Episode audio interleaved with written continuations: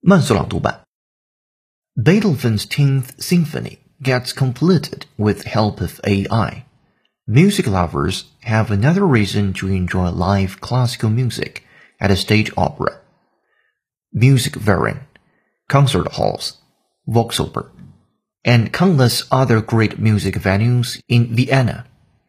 Adding to the musical legacy of the city would be German composer Ludwig van Beethoven's 10th Symphony. That's because the mystery of the unfinished symphony is finally over.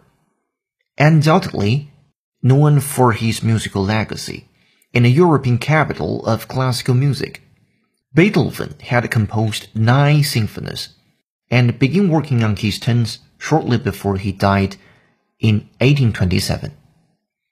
Now close to 200 years after his death, the last and unfinished symphony, which could not be completed due to his worsening health, is complete.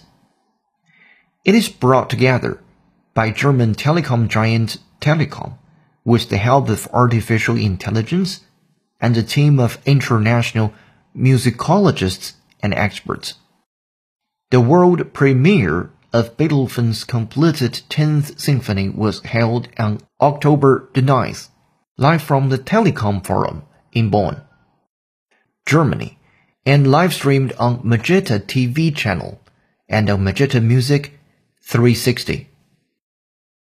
本节课程就到这里，浩浩老师恭喜你又进步了。